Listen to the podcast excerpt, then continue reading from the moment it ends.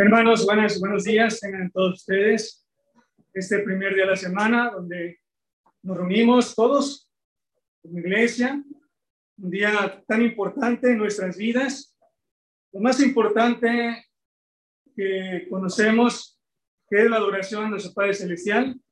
Lo hacemos, ¿verdad? No dudo que cada uno adora a Dios en el momento en que tiene esa disposición, pero hoy es tan especial porque participamos juntos de los mandamientos que ya hemos, ¿verdad?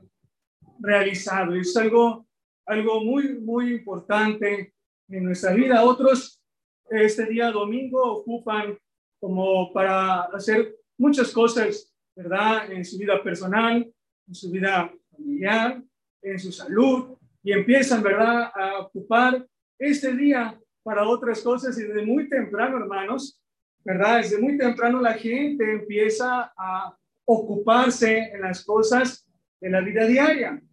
Eh, pues a lo mejor, ¿verdad? Ustedes quizás se han dado cuenta que pues en este, eh, pues no hablo de política, sino de las cosas que quiero llegar a decir, sino de, la, de, la, de lo que se hace cada domingo en esta ciudad. ¿verdad? El nuevo gobierno, el gobierno actual, ¿verdad? Ha, dado a que la gente, la población salga a hacer ejercicio. Y desde muy temprano la gente se levanta para correr, para caminar, para hacer un poco de deporte, ¿verdad? Y desde temprano. Les digo eso porque, pues como eh, me, me, ha tocado, ¿verdad? La oportunidad de, de tener esta labor con los hermanos que voy a sus hogares, ¿verdad? A traerlos para llegarlos para que lleguemos juntos a ese lugar, nuestro hermano Jesús, nuestra hermana Rosa, nuestra hermana Teodora, y cuando voy en el camino, ¿verdad? desde temprano, la gente se levanta, los que quieren hacer Cristo, para ocuparse en estas horas de la mañana, algo que la gente lo hace con gusto, con alegría. Yo creo que nosotros debe ser igual, hermanos, porque no ejercitamos nuestro cuerpo desde temprano, pero sí sabemos que tenemos que ocuparnos en las cosas de Dios. Y es algo que nuestra mente debe estar dispuesta desde una noche antes, desde el día antes, saber que hoy es el día tan importante. Como la gente que se levanta para correr, para caminar, para hacer ejercicio, para andar en bicicleta y pues tienen ese propósito de su vida todos los domingos y lo hacen, hermanos. Es algo que debemos de tomarlo como un ejemplo porque nosotros es de provecho, es de provecho espiritual y no nos debe de quejar, ¿verdad? No nos debe de hacer eh, sentir que estamos eh, teniendo pues eh, trabajo de levantarnos temprano y de ocuparnos para llegar a este lugar. Gracias a Dios que lo hacemos, que Dios nos da la vida y gracias a Él, ¿verdad? Entonces es algo importante. Hoy, hermanos, como todos los domingos, cada uno de los hermanos que estudiamos juntos la palabra, Vamos a aprender, vamos a recordar, vamos a reafirmar, vamos a edificarnos todos de algo que pues ya conocemos, de ese tema que es algo que ya lo hemos estudiado, pero yo creo que es bueno seguirlo recordando porque las palabras, ¿verdad? Son importantes volverlas a recordar y no son algo que sea pues aburrido, que digamos, bueno, esto ya lo aprendí, ya lo sé, ya lo ya lo he eh, eh, pues entendido, sino pues sirve de provecho para todos nosotros. La palabra de Dios es algo que nos debe de, hacer, eh, que tomarla como, dice la escritura, como un banquete, ¿verdad? Especial. Así como nos gozamos de la comida, pues también nos gocemos de esta comida espiritual que pues esta no perece, sino que la vida eterna nos lleva, ¿verdad? Es algo importante. Vamos a buscar en el Evangelio en Mateo, vamos a ver algo que precisamente tiene que ver un poquito con lo que les acabo de comentar desde esta, eh, de, del punto de vista, ¿verdad?, en que estamos eh, viendo acerca de la gente que sale, pues muy temprano a hacer sus ocupaciones de la vida diaria y se ocupa con el ejemplo que veíamos de su salud y veíamos que es lo que hacen antes de todas, todas las cosas. Y de ahí ocupan toda la mañana, toda la tarde seguramente para hacer sus actividades familiares, sus actividades personales. Pero vamos a ver algo importante ahí en Mateo, que tiene que ver con lo que vamos a platicar, vamos a ver, vamos a estudiar, vamos a edificarnos. Ahí en Mateo capítulo 22, en Mateo capítulo 22, donde el Señor le preguntan, hay una serie de eh, eh, preguntas y respuestas y el Señor con toda sabiduría empieza a ir contestando todas las cosas. Pero dice en el verso número 29. 22, 29. Si lo tenemos, vamos a leer juntos. Dice la escritura. Entonces respondiendo Jesús les dijo, erráis, ignorando las escrituras y el poder de Dios. Algo importante que dice el Señor Jesús. Erráis, dice, ignorando, o sea, están equivocados. No es correcto lo que dicen, lo que piensan, ¿verdad? Acerca de lo que hablaba de la resurrección, ¿verdad? Y dicen, entonces responde Jesús, les dijo, erráis, ignorando las escrituras y el poder de Dios. Algo que no se nos debe de pasar a nosotros tampoco, hermanos. Que no tengamos error en nuestra vida por no escudriñar las escrituras y por ignorar, ¿verdad?, el poder de Dios. Por hacer un lado las cosas espirituales, vamos a errar, vamos a equivocarnos, porque no estamos siguiendo ni estamos haciendo lo que estamos aprendiendo del Maestro, que es nuestro Dios, el Señor Jesucristo, por medio de su palabra. Por eso les dice, erráis porque ignoran las escrituras y el poder de Dios. Lo hacen a un lado. No lo quieren, no quieren saber, no lo quieren seguir, no quieren obedecer. Les dice en otras palabras, ¿verdad? Dice, porque en la resurrección ni se casarán ni se darán en casamiento, sino serán como ángeles de Dios en el cielo. Es un ejemplo que les hablaba acerca de esa respuesta. Dice entonces 31, pero respecto a la resurrección de los muertos, ¿no habéis leído lo que os fue dicho por Dios cuando dijo, yo soy el Dios de Abraham, el Dios de Isaac y el Dios de Jacob? Dios no es Dios de muertos, sino de vivos. Eso estaba dándoles la aclaración el Señor Jesús. Dios no es Dios de muertos, sino de vivos. De vivos es Dios. Nuestro Dios es de nosotros. ¿Por qué? Porque Él es Dios de los vivos. Dice entonces 33. Oyendo eso la gente se admiraba de su doctrina. De la sabiduría del Señor Jesús la gente se admiraba. Dice 34. Entonces los fariseos, oyendo que había hecho callar a los saduceos, se juntaron a uno. Y uno de ellos, intérprete de la ley, preguntó por tentarle, diciendo, Maestro, ¿cuál es el gran mandamiento en la ley? Algo importante, hermanos. ¿Cuál es el gran mandamiento En la ley le preguntaban, ¿verdad? ¿Cuál es el gran mandamiento? Y un mandamiento, hermanos, no es otra cosa más que un mandato. Un mandamiento es una orden. El mandamiento es de alguien superior que se las da a su inferior. Para nosotros, Dios es nuestro superior y nos da preceptos, nos da mandamientos, nos da órdenes y nos da cosas que nosotros tenemos que hacerlas. Pero le preguntaban al Señor Jesús, ¿cuál es el gran mandamiento en la ley? Y dice algo importante, hermanos. Amarás al Señor tu Dios con todo tu corazón y con toda tu alma y con toda tu mente. Eso es algo importante, hermanos. Amar a Dios, dice, amarás, amarás al Señor tu Dios con todo tu corazón, con toda tu alma y con toda tu mente. Es lo que tenemos que hacer, es lo que hacemos, hermanos. Pero esto se refleja en nuestra vida diaria. En nuestra vida diaria, en nuestra vida cotidiana, se ve reflejado este gran mandamiento, esta orden, este estatuto, este precepto que nos da un superior que es nuestro Dios, que nos da a nosotros que somos creación suya y somos hijos de Dios.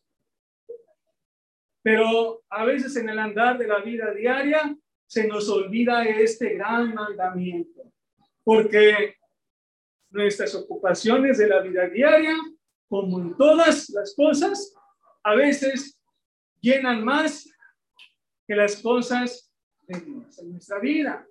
Por eso dice, amarás al Señor, amarás al Señor con todo tu corazón, con todo tu corazón.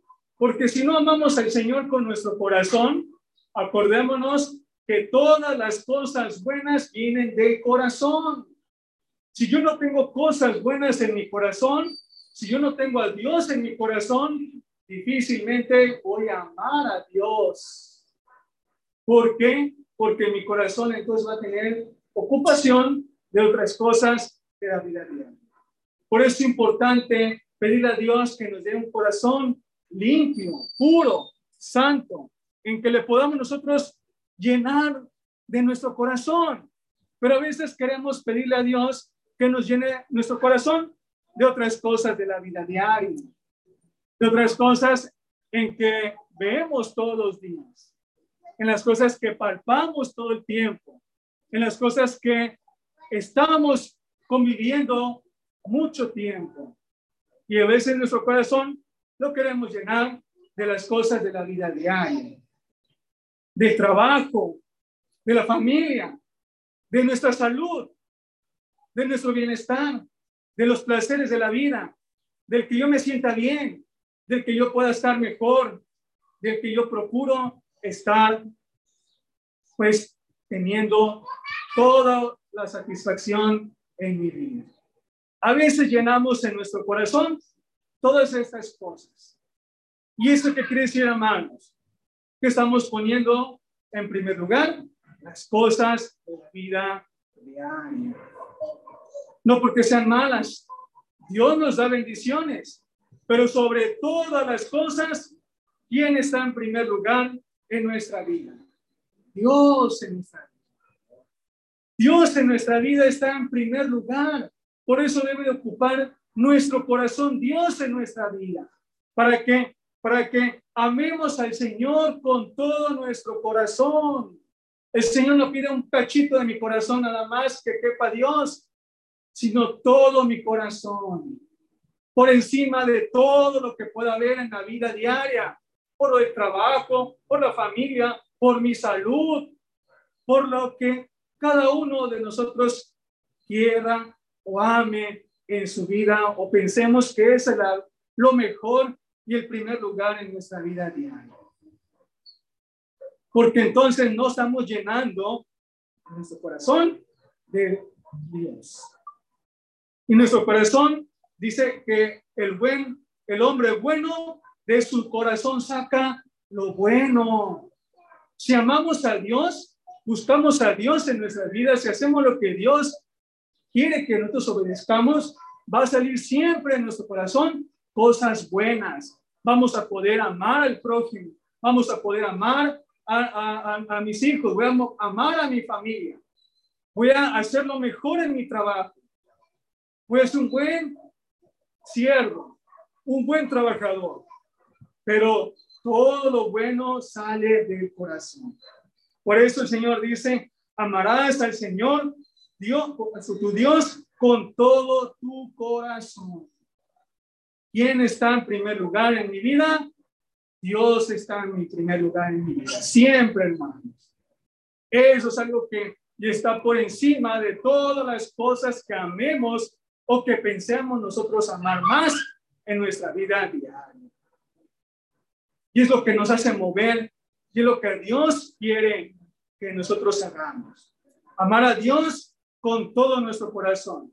Pero para eso necesitamos buscar a Dios primeramente, como ya lo sabemos. Busquemos a Dios para que lo amemos verdaderamente. Pero al amar a Dios tenemos que obedecer los mandamientos y estatutos que el Señor ha mandado.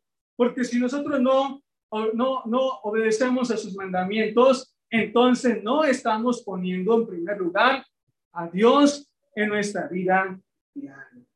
Es algo importante. Si nosotros no ponemos a Dios en, en primer lugar en nuestra vida diaria, entonces no estamos obedeciendo al Señor. Y eso es algo que depende de cada uno. Y es algo que cada uno de nosotros debe de hacernos motivar para que podamos nosotros saber que verdaderamente somos hijos de Dios, somos discípulos de Dios, somos verdaderos hijos de Dios.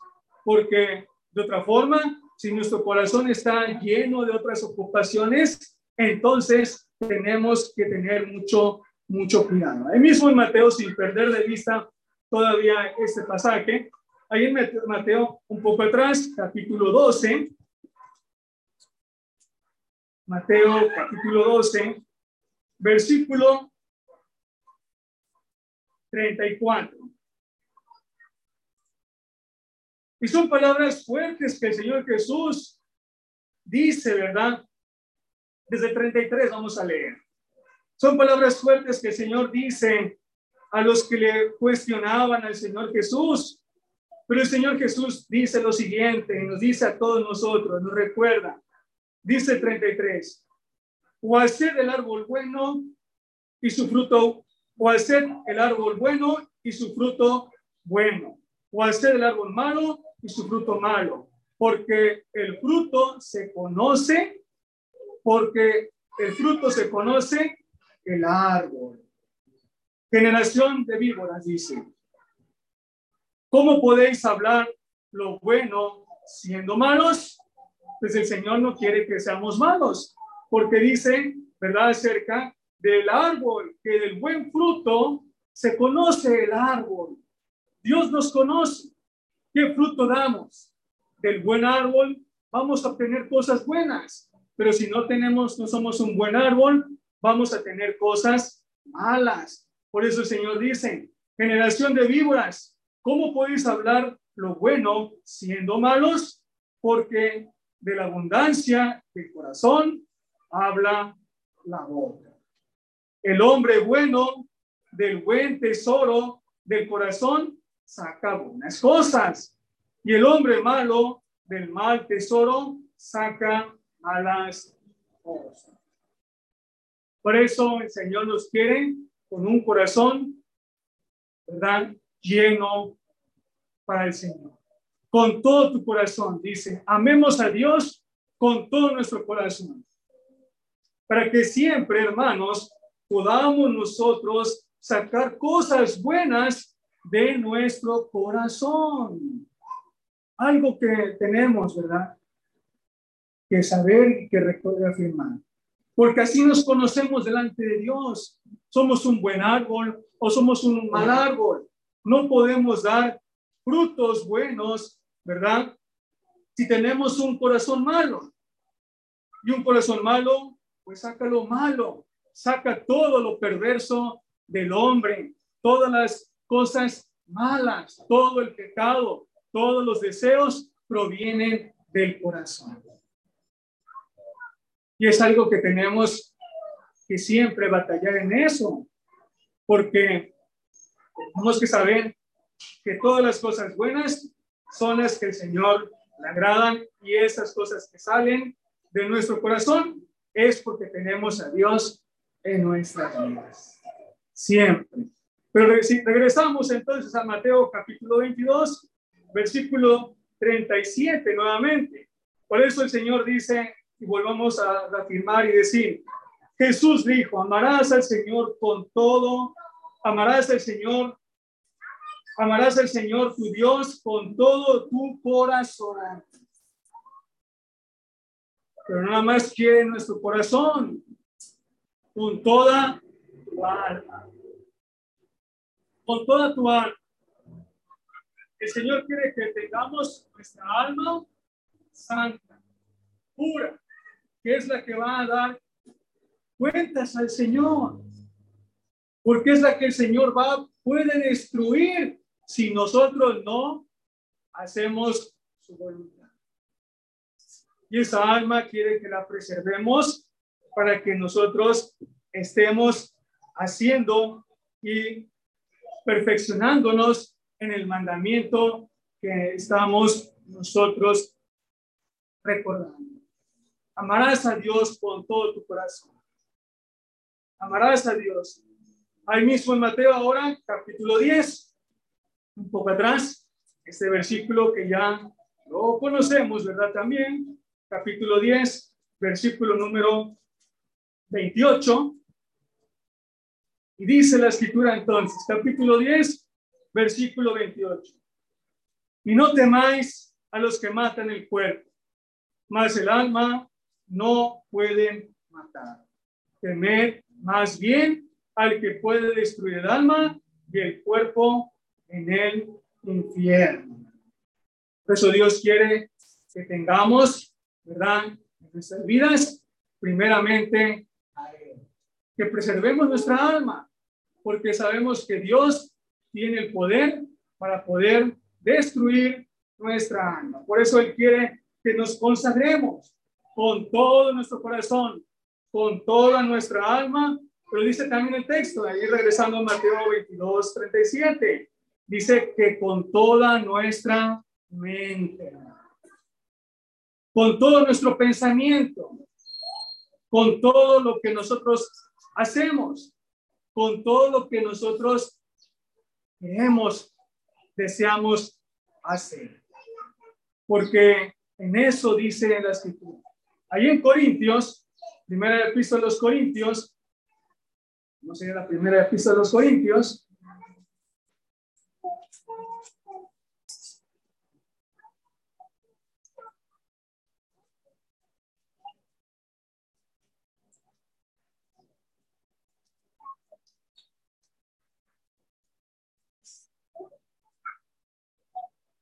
capítulo 4.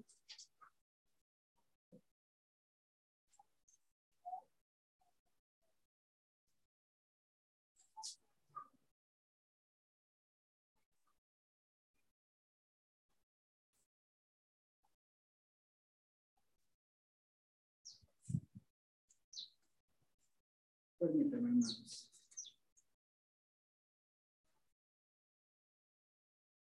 Perdón, más, es primer, primer Corintios capítulo 14, versículo 20. Es capítulo 14, versículo 20. Dice la escritura. Vamos a buscarlo. Capítulo 14, versículo 20. Dice entonces el Señor, el, Espíritu Santo dice lo siguiente, por, dice, hermanos, no, sean, no seáis niños en el modo de pensar, sino sean niños en la malicia pero maduros en el modo de pensar. Por eso el Señor quiere que tengamos un pensamiento espiritual, que tengamos la inocencia como niños, que tengamos, ¿verdad?, nuestro eh, pensamiento o nuestras acciones sin pecado, pero que nuestros pensamientos sean maduros, dice, en la forma de pensar. Cuando maduramos, cuando estamos creciendo espiritualmente, Cuando estamos nosotros consagrándonos al Señor, cuando nosotros ponemos en primer lugar en nuestra vida a Dios. Ahí empezamos a madurar espiritualmente. Y las cosas que maduramos espiritualmente las vamos a poder entender, porque lo espiritual, dice la escritura, se entiende con lo espiritual, no con lo carnal. Por eso las cosas espirituales vamos a poderlas entender, porque nuestros pensamientos, nuestro corazón y nuestra mente están consagradas al Señor. Y estamos poniendo sobre todas las cosas de nuestra vida, en primer lugar, a Dios en nuestra vida. Por eso es algo importante que nosotros tengamos, ¿verdad? Todas estas cosas en nuestra vida. Primero, tenemos que empezar nosotros a ir perfeccionándonos en el amor en el, amor al Señor, que nuestro corazón esté completamente, pues, pues perfecto para el Señor, para que podamos nosotros empezar a tener esta santidad en nuestra vida y que la relación que tengamos con nuestro Dios siempre sea perfecta. porque de otro modo, entonces nosotros vamos a tener, ¿verdad? Dificultades después. Ahí en Filipenses, vamos a ir a otro, otro pasaje de lo que estamos viendo también. Vamos a ver otro pasaje, otro pasaje parecido al que estamos viendo, Filipenses capítulo 4.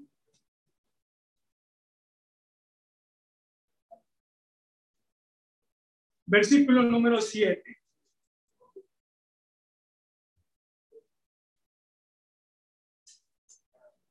Capítulo 4, versículo 7. Dice la escritura. Y la paz de Dios que sobrepasa todo entendimiento, guardará vosotros vuestros corazones y vuestros pensamientos en Cristo Jesús. Nuevamente dice la palabra en el verso 7. Y la paz de Dios que sobrepasa todo entendimiento, guardará vuestros corazones y vuestros pensamientos en Cristo Jesús. En eso tenemos, por eso dice que guardará vuestros corazones y vuestros pensamientos en Cristo Jesús. Pensar en lo espiritual, pensar en Cristo Jesús, pensar en lo que nos ha enseñado nuestro Señor Jesucristo con su palabra. Que esos sean nuestros pensamientos, en esas sean nuestras ocupaciones en nuestra vida diaria. Y eso es poner en primer lugar a Dios en nuestras vidas. Siempre, hermanos. Dice el verso número 8. Por lo demás, hermanos, todo es verdadero, todo lo honesto, todo lo justo, todo lo puro, todo lo amable, todo lo que es buen nombre, si hay virtud alguna, si hay digno de alabanza, en esto pensar. Eso es lo que el Señor quiere de nosotros, hermanos. En eso tenemos que seguir practicando. Amar a Dios con todo nuestro corazón, con toda nuestra alma y con toda nuestra mente. Y nuestra mente debe pensar siempre todo esto, todo lo verdadero, todo lo honesto, todo lo que es justo, todo lo puro, todo lo amable, todo lo de buen nombre, dice, y si hay virtud alguna, digno de alabanza, en esto pensar. En esas son las ocupaciones que tenemos que tener en nuestra vida diaria. Nuestra vida, hermanos. Pero a veces nuestros pensamientos, nuestros pensamientos están ocupados en otras cosas de la vida. En otras cosas que ocupan más y luego nuestro corazón está lleno, ¿verdad? También de cosas de la vida. Y poco a poco entonces nosotros estamos dejando de ocuparnos de las cosas de Dios y estamos dejando de estar poniendo a Dios en primer lugar en nuestra vida. Porque nuestro corazón, nuestra alma, ¿verdad? No estamos cuidándola ni preservándola. Y nuestros pensamientos no están buscando lo verdadero, lo justo, lo puro, lo amable, lo que es buen nombre. En eso tenemos, dice la escritura, que pensar. Para que nosotros, y en eso es lo que el Señor Jesús le preguntaban, ¿cuál es el gran mandamiento de la ley? ¿Cuál es el mandamiento? ¿Cuál es la orden superior que nos da Dios? Pues es esto, amar a Dios. ¿Que ¿Quién está en primer lugar en nuestra vida? Dios está en primer lugar en nuestra vida Siempre, hermano, sobre todas las cosas sobre todo lo que nosotros podamos decir, sobre todo, porque el Señor así lo ha, así lo ha pedido, Dios lo ha pedido desde siempre, desde siempre lo ha pedido Dios que todas las cosas tengan el primer lugar en la vida del hombre. Y lo vamos a ver allí en Éxodo, vamos a ir a Éxodo, estamos estudiando, ¿verdad?, parte de este libro, en Éxodo capítulo 34,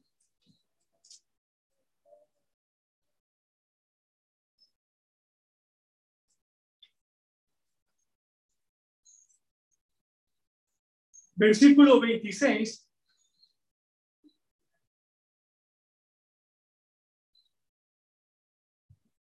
Y dice la escritura, las primicias de los primeros frutos de la tierra llevarás a la casa de Jehová tu Dios. Las primicias, dice, de los frutos de la tierra.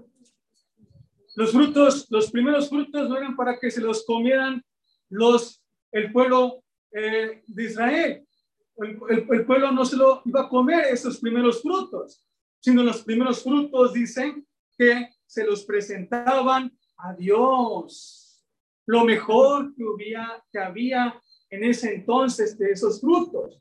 Por eso, por las cosechas, las primicias, dice, de los frutos de tu tierra llevarás a la casa de Jehová, tu Dios. Siempre Dios tiene el primer lugar en todas las cosas de nuestra vida diaria. Inclusive de los frutos que pedían, era la cosecha. Dice que los primeros frutos los llevaban a la casa de Jehová. Y es algo que nosotros debemos, pues, de ver, ¿verdad, hermanos? Que estas cosas los que llevamos, nuestra santidad, nuestra, nuestra espiritualidad, nuestro, nuestras obras espirituales. Es lo que llevamos siempre a Dios. Es lo que nosotros debemos de pensar, que todas estas cosas que amemos a Dios, ¿verdad? Y que debemos de pensar que debemos de dar siempre un sacrificio perfecto, acepto delante de Dios en todas las cosas que hagamos. Siempre debemos de ver que si nuestro sacrificio es perfecto y es acepto delante de nuestro Dios, como los, los sacrificios que hacían sus siervos, perfectas las cosas eran, son siempre delante de nuestro Dios. Y en eso debemos de ser nosotros, en eso estamos tratando de ser nosotros. Y debemos de seguir haciéndolo siempre, porque es lo que sagrada a nuestro Dios. Siempre. Y dice ahí en, ahí en este Apocalipsis, lo vamos a ver, Apocalipsis capítulo 1, en Apocalipsis,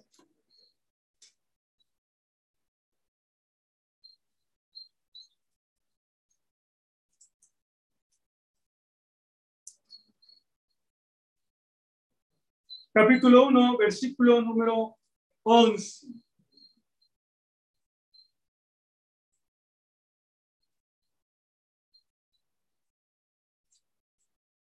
Y decía, yo soy el alfa y el omega, el primero, el último. Hasta ahí nada más. Vamos a leer.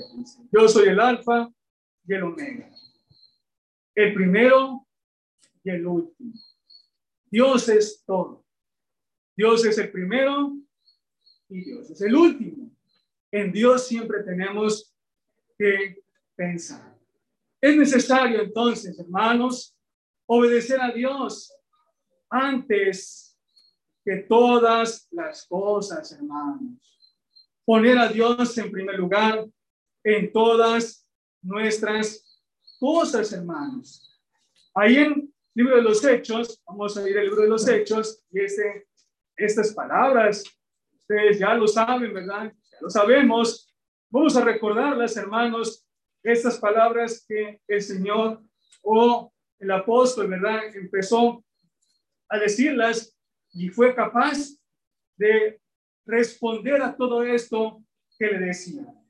Y dice desde antes del capítulo número 4, versículo número 18. Versículo, capítulo 4, versículo número 18. Y dice la escritura, y llamándolos, les intimidaron que en ninguna manera hablasen ni enseñasen en, el nombre de Jesús. Les intimidaron, hermanos. Les dijeron que no hablaran en nombre del Señor Jesucristo. Era para que se desistieran de estas cosas que estaban pasando. Porque, pues, ¿quién iba a querer, verdad? A que, o a quién le gusta que le intimiden. A quién le gusta que, pues, le agredan. A quién le gusta que, pues, por causa, pues, que no tenga razón, pues empiecen a maltratar y a decir. Yo creo que ninguno. Pero, ¿qué fue lo que estaban poniendo en primer lugar en su vida? El apóstol, ¿verdad? Que estaban poniendo en primer lugar las cosas de Dios. A Dios en primer lugar. Porque dice el texto y dice abajo, más Pedro, Juan, esos apóstoles, que también, ¿verdad? Nos demuestran como ejemplo de que es necesario obedecer a Dios, como lo dice más adelante, ¿verdad? Dice, más Pedro y Juan respondieron diciéndoles, juzgad si es justo delante de Dios obedecer a vosotros antes de Dios. Mas Pedro y Juan respondieron diciéndoles, juzgad si es justo delante de Dios obedecer a vosotros antes de a Dios. ¿A quién debemos obedecer, hermanos? A Dios. A Dios, hermanos. Dios está en primer lugar en nuestra vida, antes que nuestra propia vida, antes que la propia vida de Pedro y de Juan, que los intimidaron para que no hablasen. Ellos no les importó su vida, no pusieron su, a salvo su vida, sino estaban dando su vida por causa del Señor. Que es algo que lo veamos nosotros como pues, algo que sea distante a nosotros. No lo veamos como distante, como lejos de que nosotros no tengamos una experiencia similar. Si la tenemos, hermanos. Cuando tengamos algo que se nos eh, impide algo que pensemos que tengamos de mayor importancia o que pensemos que, como dice eh, la frase, ¿verdad? O el dicho, cuando estemos pues entre no saber qué hacer, entre la espada y la pared, por decirlo así. ¿Amo a Dios o hago mis cosas de mi vida? ¿Amo más a Dios o amo más a mi familia?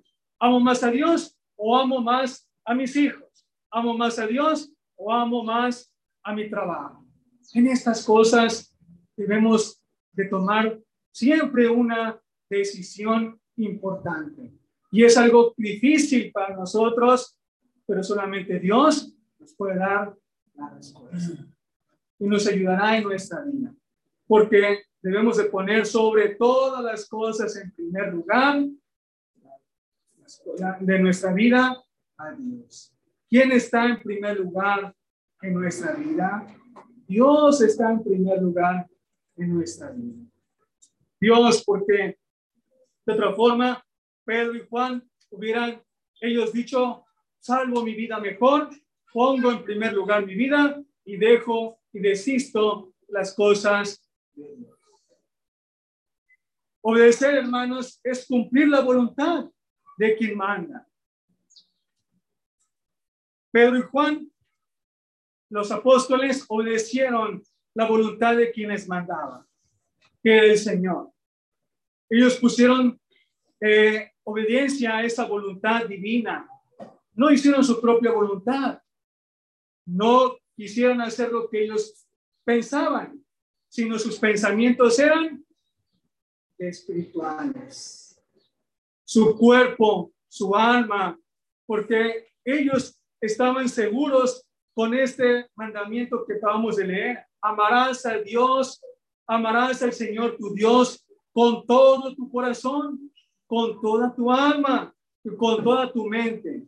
Este es el primero gran mandamiento. Y se refleja en estas situaciones que estamos viendo en este ejemplo, en que Pedro y Juan amaron a Dios con todo su corazón, con toda su alma, con toda su mente, porque está en primer lugar Dios en su vida. En eso, hermanos, debemos de saber. En eso debemos de reconocer. La buena voluntad de Dios es agradable y perfecta. Nunca vamos a, a perder con Dios, hermanos. Vamos a ganar con Dios haciendo su voluntad, porque la voluntad de Dios es agradable y es perfecta. Todo, dice la escritura, todo aquel que hace la voluntad de Dios, ¿verdad? Ese es, dice, mi discípulo mi hijo, ¿verdad?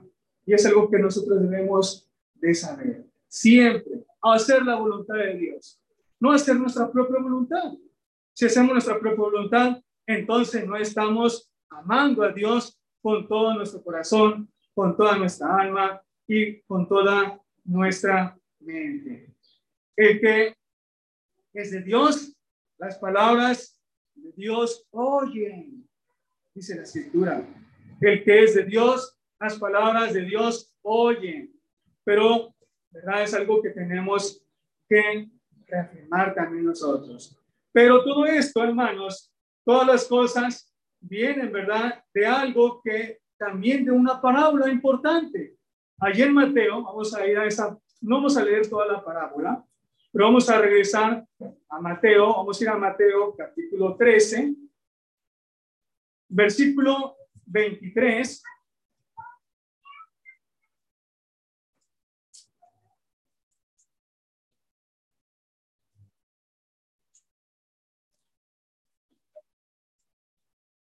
Mateo 13, versículo 23, y dice lo siguiente, mas el que fue sembrado en buena tierra, este es el que oye y entiende la palabra y da fruto y produce a ciento y a sesenta y a treinta por uno. Ese es el que oye. Ese es el que obedece. Esa es la voluntad de nuestro Dios, hermanos. Que hagamos nosotros sus mandamientos y es el que nos da frutos Señor. Si ponemos en primer lugar a Dios en nuestras vidas, Dios nos va a fructificar.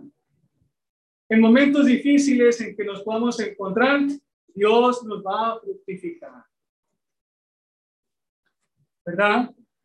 Juan, ¿verdad? Y Pedro pensaban que estaban en un momento difícil, de angustia, de intimidación, los intimidaron de que no predicaran más el Señor Jesús, pero su recompensa pues fue espiritual o es espiritual, más que lo terrenal, más que todas las cosas, pero porque ellos, ¿verdad? Fue sembrado a la palabra en su corazón y fue buena tierra y la palabra del Señor cuando la ponemos en primer lugar en nuestra vida, nos da fruto y nos da en abundancia. Nunca nos va a dar el Señor en escasez, siempre nos va a dar en abundancia, más lo espiritual.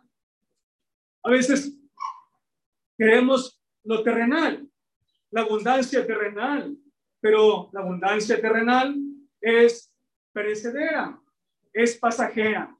Lo que permanece, dice la escritura, para siempre es lo espiritual. Y en eso son nuestras recompensas, hermanos. En eso es lo que nosotros debemos de seguir perseverando en estas cosas. Ahí en segunda de Corintios, vamos a ir a segunda episodio de los Corintios. Y vamos a ver otro ejemplo, hermanos, muy conocido por todos nosotros,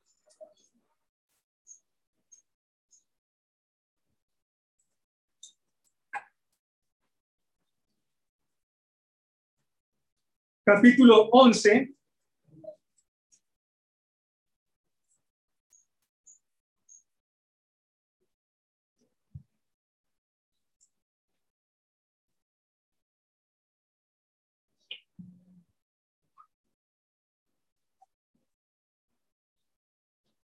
Versículo 23.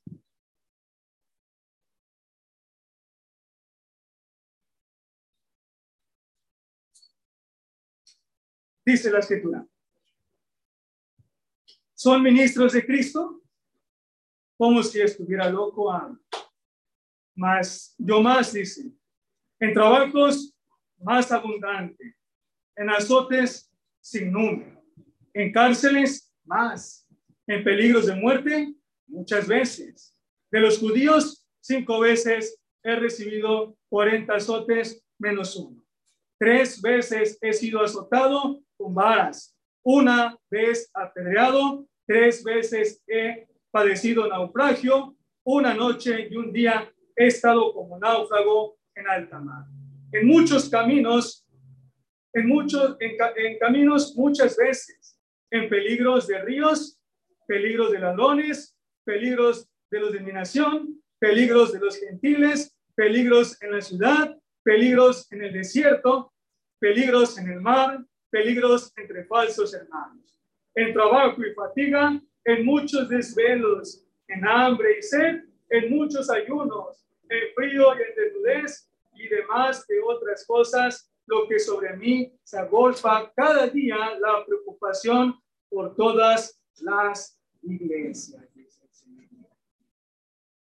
El apóstol Pablo, hermanos, con estos ejemplos son muy suficientes para que demostremos el, lo que estaba poniendo Pablo en primer lugar en su vida. A veces queremos poner en primer lugar nuestra salud. No, pues no voy, no me esfuerzo, no puedo. Y ponemos miles de pretextos porque no puedo. Pero el apóstol, ustedes pueden, bueno, el apóstol es especial para Dios. Pues somos especiales para Dios también. En nuestras enfermedades, hermanos, podemos nosotros seguir obedeciendo a Dios en nuestra vida. Pero deseamos, pues, Pidamos a Dios que nos dé la oportunidad de seguir perseverando para que podamos nosotros, pues, siempre poner en primer, primer lugar en nuestra vida. Los peligros, no, pues no voy a, no me voy a reunirme porque es peligroso por allá, porque es mucha distancia y voy a agarrar dos, cuatro transportes y no, pues ¿cómo? No, no, no, no voy a poder reunirme porque me pueden asaltar el camino, me pueden hacer una cosa, me pueden hacer otra cosa. El apóstol aquí dice que estuvo en peligros, hermanos, en peligros dice que en la ciudad, peligros en el desierto, peligros en el mar, peligros de falsos hermanos. No vayas ahora, no te, no, mañana vas, el otro domingo, mira, aquí reúnete en tu casa, es mejor, ¿para qué vas allá? Y ahorita únete, mira, aprovechan. Aprovecha que ahorita podemos reunirnos de esa forma. Cuando a veces podemos reunirnos como ahorita, hermanos, por ejemplo. Y a veces ponemos en primer lugar esas cosas que la confianza en Dios. El apóstol aquí nos dice todo lo que ha sufrido, golpes, desnudez, no tenía para vestirse el apóstol, dice, pero todo confiando en el Señor. Primer lugar, en el Señor en sus vidas. Y el apóstol, siempre puso en primer lugar a Dios más que a su vida, más que a todo lo que pueda pensar. Sufrido el apóstol Pablo, siempre, pero dice que lo que pensaba, qué es lo que le preocupaba, la iglesia, las cosas espirituales le preocupaba más que su propia vida, que lo que le pudo haber pasado, que los peligros que pudo haber tenido, que lo que le, empezaron a apedrear y en todas las cosas, ¿verdad? Que pudo haber hecho, maltratos, a lo mejor que le estaban eh, quizás, ¿verdad? Desanimando porque eso es para desanimarse, hermanos. Todo lo que sufrió el apóstol Pablo es para desanimarse y para decir, no, ya no sigo más, ya no pongo, mejor, mejor estoy enfermo y mejor me voy a curar mi salud. No, tengo problemas familiares con mi esposa, con mi hijo, mejor voy a dedicarle más ahorita porque si no, cuando otro día no tengo más tiempo y así nos vamos engañando nosotros mismos pensando que estamos haciendo bien, pero quien nos engaña es el maligno, porque estamos llenando nuestro corazón con cosas que no son agradables a nuestro Dios. Siempre, hermanos, es algo que nosotros debemos de pensar. Y dice el 29, verso 29, dice, ¿quién enferma? ¿Quién no es enfermado, hermanos? El apóstol se enfermó también. ¿Quién enferma? Dice, yo no he enfermado. ¿A quién se le hace tropezar y yo no me indigno, si es necesario gloriarme, me gloriaré en lo que es de mi debilidad.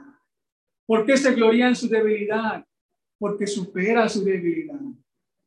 Ha superado el apóstol las debilidades, el desánimo de los peligros, de los azotes, de los naufragios. Hemos superado, hermanos, nosotros nuestras debilidades, nuestros problemas con la esposa, con los hijos, con mi trabajo, con cualquier otra cosa que podamos pensar que sea difícil. Digan ustedes, hermanos, si esto no es una vida difícil y sufrida del apóstol Pablo, es una vida difícil y complicada.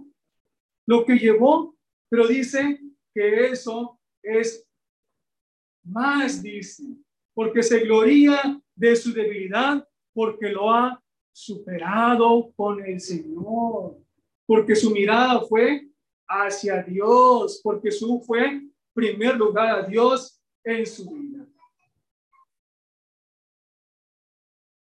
Dice el, el 30, pero si es necesario gloriarme, gloriarse, me gloriaré en lo que es de mi debilidad.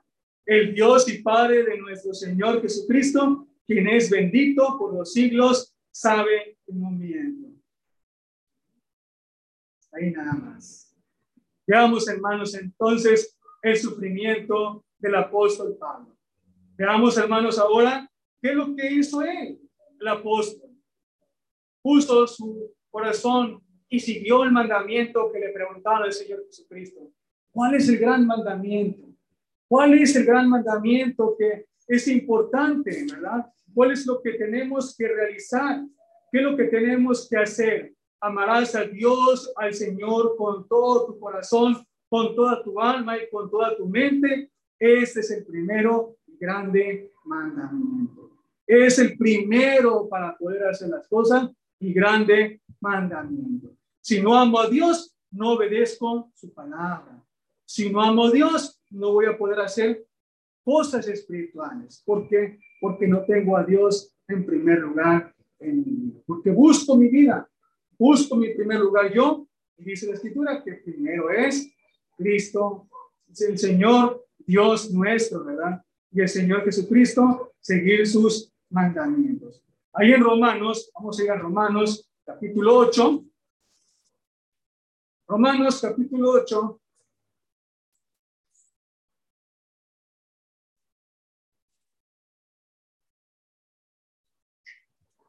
Versículo 35. Y esto lo leemos, hermanos, pero se cumple haciendo lo primero, amar a Dios con todo nuestro corazón, con toda nuestra alma, con toda nuestra mente. Y dice el 35, 8:35. ¿Quién nos separará del amor de Cristo? ¿Tribulación? ¿O angustia? ¿O persecución? ¿O hambre? ¿O desnudez? ¿O peligro? ¿Qué nos separará, hermanos, del amor de Cristo? A veces lo leemos y decimos esto, hermanos, pero que se complete, ¿verdad? Lo completemos con el primer gran mandamiento. Amar a Dios con todo mi corazón, para que cuando haya tribulación, para que cuando haya angustia, para que cuando haya persecución, cuando haya escasez, cuando haya hambre, cuando haya momentos difíciles en mi vida, peligros, pueda decir, puedo decir esto, ¿quién me va a separar del amor de Cristo? Nadie, hermanos, nos va a separar del amor de Cristo si amamos a Dios con todo nuestro corazón, con toda nuestra alma, con toda nuestra mente. Porque va a venir tribulaciones, las vamos a superar. Va a venir angustias, las vamos a pasar. Va a venir persecución, vamos a salir adelante. Vamos a tener escasez, hambre, vamos a tener cosas eh, de la vida que nos va a hacer falta, materiales, pero tenemos a Dios que nos va a cubrir. Estamos completamente desnudos, no tengo para mi ropa, no tengo para comprarme zapatos, pero tengo lo más importante que es a Dios en primer lugar en mi vida. Y sobre todo eso, pueda tener una vida de desnudez, que no pueda tener para comprarme zapatos, ni camisa, ni playera, pero tengo lo más importante, a Dios en primer lugar en En eso, hermanos, tenemos que pensar todos y seguir adelante. Todos, en medio de todo, hermanos, de todas las cosas. Por eso es algo que tenemos que hacer. Dice el verso en Mateo capítulo 8. Vamos a ir a Mateo capítulo 8.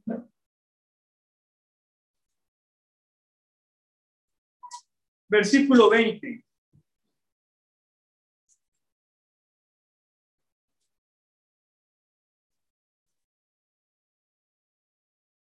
Le dicen al Señor Jesús, 19, es el 19, 8 19. Y vino un escriba y le dijo, maestro, te seguiré a donde quiera que vayas. Te seguiré, Señor, a donde quiera que vayas.